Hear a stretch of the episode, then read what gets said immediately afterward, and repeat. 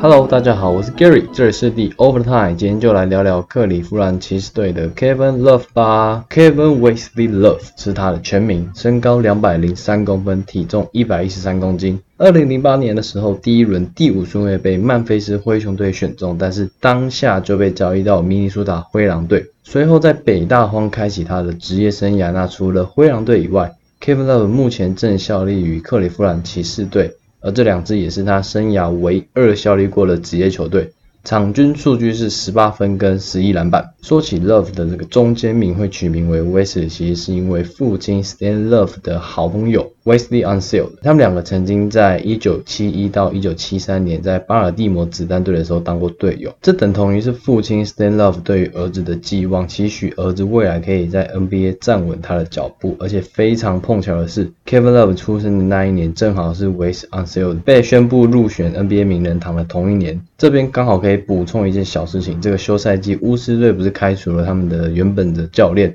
Scott Brooks 吗？那即将接任新总教练这个位置的人选，正巧就是 Wes Unseld 的儿子 Wes Unseld Jr。提到 Kevin Love 就不可以不提他那个篮板能力，那有够出色。虽然说近几年在骑士队的篮板已经开始逐渐下滑了，灰狼队的他着实是一台篮板机器，在灰狼的六个赛季。除了菜鸟年只有九点一个篮板以外，其他剩余赛季的场均篮板都在双位数以上，场均最高甚至来到十五点二记篮板球。其实这项篮板上最基本的技能，Kevin Love 在高中的时候就已经发挥的淋漓尽致。高中最后的三年，场均的篮板都在十六的左右。除此之外，他每一场还可以攻下至少二十五分。在高四的时候，最后一年甚至拿下场均三十五点九分。十七个篮板的怪物数据，最终呢，等他要毕业的时候，四年总共累积下来的两千六百二十八分，也让他成为校史上的得分王。那既然都讲到 Kevin Love 高中了，Kevin Love 跟 Westbrook 这一对好朋友的感情，一定要跟大家分享一下。两位呢都是来自加州的小伙子，那前后各自进入 UCLA 就读。在那里哦，他们不仅成为篮球场上的队友，甚至还当起了好室友。打从进到 NBA 以来，其实 Love 向来都是被大家用内向啊、不善交际这种形容词来形容，与 Westbrook 爽朗大大大的个性完全就是背道而驰。但也或许是因为这样子，才让两人成为死党。学生时代所培养出的连结，并没有因为到了职业赛场上而结束。虽然两人前后被不同的球队选走，关心彼此的程度也没有因为这样的距离而减少。二零一一年，Westbrook 在受访的时候就曾经提到过，比赛前他只要有空闲的时间，彼此都会共进晚餐，那至少也会聊个天，或是传个讯息。问候一下彼此，联络一下感情。而二零五年的时候，Westbrook 风光的结婚那个时候，除了邀请了雷霆队友到场以外，Kevin Love 就是唯一一位受邀参加的 NBA 球员。另外一件有趣的事情是，不知道大家记不记得，在二零一一到一二赛季，其实有一段封管的期间嘛。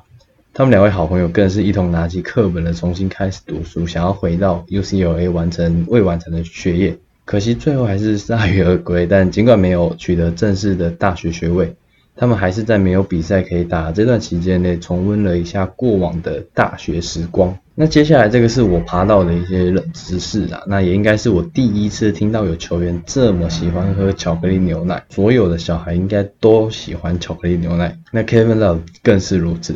他从很小的时候就爱上这样的饮品，但是一直到了大学为止哦，他才理解到这个巧克力牛奶对他的训练后的复原是有多么大的帮助。他甚至热爱这样的饮品，到二零一五年的时候成立了一个像是宣传巧克力牛奶的活动，那用意就是在告诉运动员们喝巧克力牛奶的好处。接着他还拍了一支广告。如果你们有兴趣的话，可以去 Google 一下 Kevin Love Chocolate Milk Commercial。那内容大概就是在讲抓篮板的能力啊，跟喝巧克力牛奶是怎么样相辅相成的。最后，我觉得来提一下，其实近年来 NBA 球员，不管是在国内或国外，都有一些球员的心理状况。我们先把时间轴拉回到二零一七年的十一月五日，当时骑士队即将与亚特兰大老鹰队进行比赛。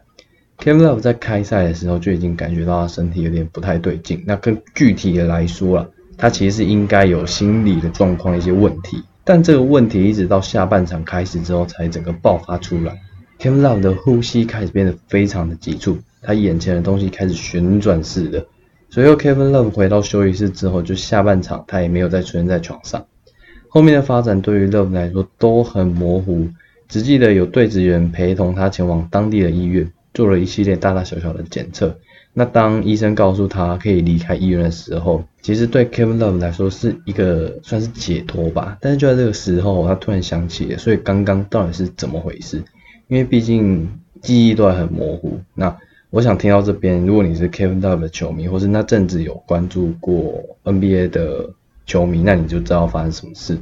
Kim Love 最终是罹患了焦虑症，但其实最终让 Kim Love 决定要向社会公开这件原因的时候呢，其实是 Demar Derozan 对于这个抑郁症的访谈。这或许让他意识到，他不是 NBA 里头唯一一位受到心理疾病受困的球员。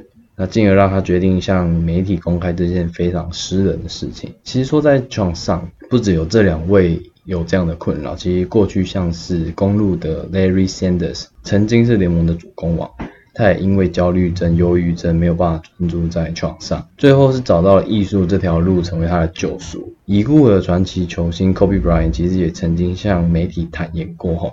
他自己的个性相当的急躁，所以非常的焦虑，也导致他没有办法长期时间坐普通的交通工具，而是选择了相对更方便的直升机作为他的交通工具。那作为一位篮球员吧，应该是说作为一位职业运动员，其实最恐惧的事情就是不再被这个舞台需要。当你有球队可以效力的时候，有舞台可以发挥的时候，你还得为了自己的表现烦恼，害怕让支持自己的球迷失望。甚至是那一些本来就讨厌自己的球迷，更可能在你看不到的地方无脑炮轰当个键盘战士。但当你没有舞台可以发挥的时候的那种生活失去重心的感觉，我觉得是我们非常难去想象的。所幸 Kevin Love 目前应该也是从焦虑症走了出来，在球场上也算是还有不错的表现，只是说没有像以前那么厉害了。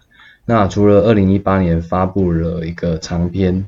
那跟大家聊一下他的焦虑症以外呢，他还以他的名字创立了基金会 Kevin Love Fund，帮助那些跟他一样有心理疾病的患者。好了，那以上就是本集的球员介绍，希望大家有更了解到 Kevin Love，尤其是巧克力牛奶这一段。如果你们对他的基金会有兴趣的话，我会把基金会的 IG 放在现实动态。如果你喜欢这样的内容，欢迎留言告诉我哦。不要忘记到 IG 追踪底 Overtime 延长赛，评价给我们五颗星，留下你的评论，再推荐给你的朋友。我们下一次见，拜拜。Two of those special atomic bombs haven't gone off.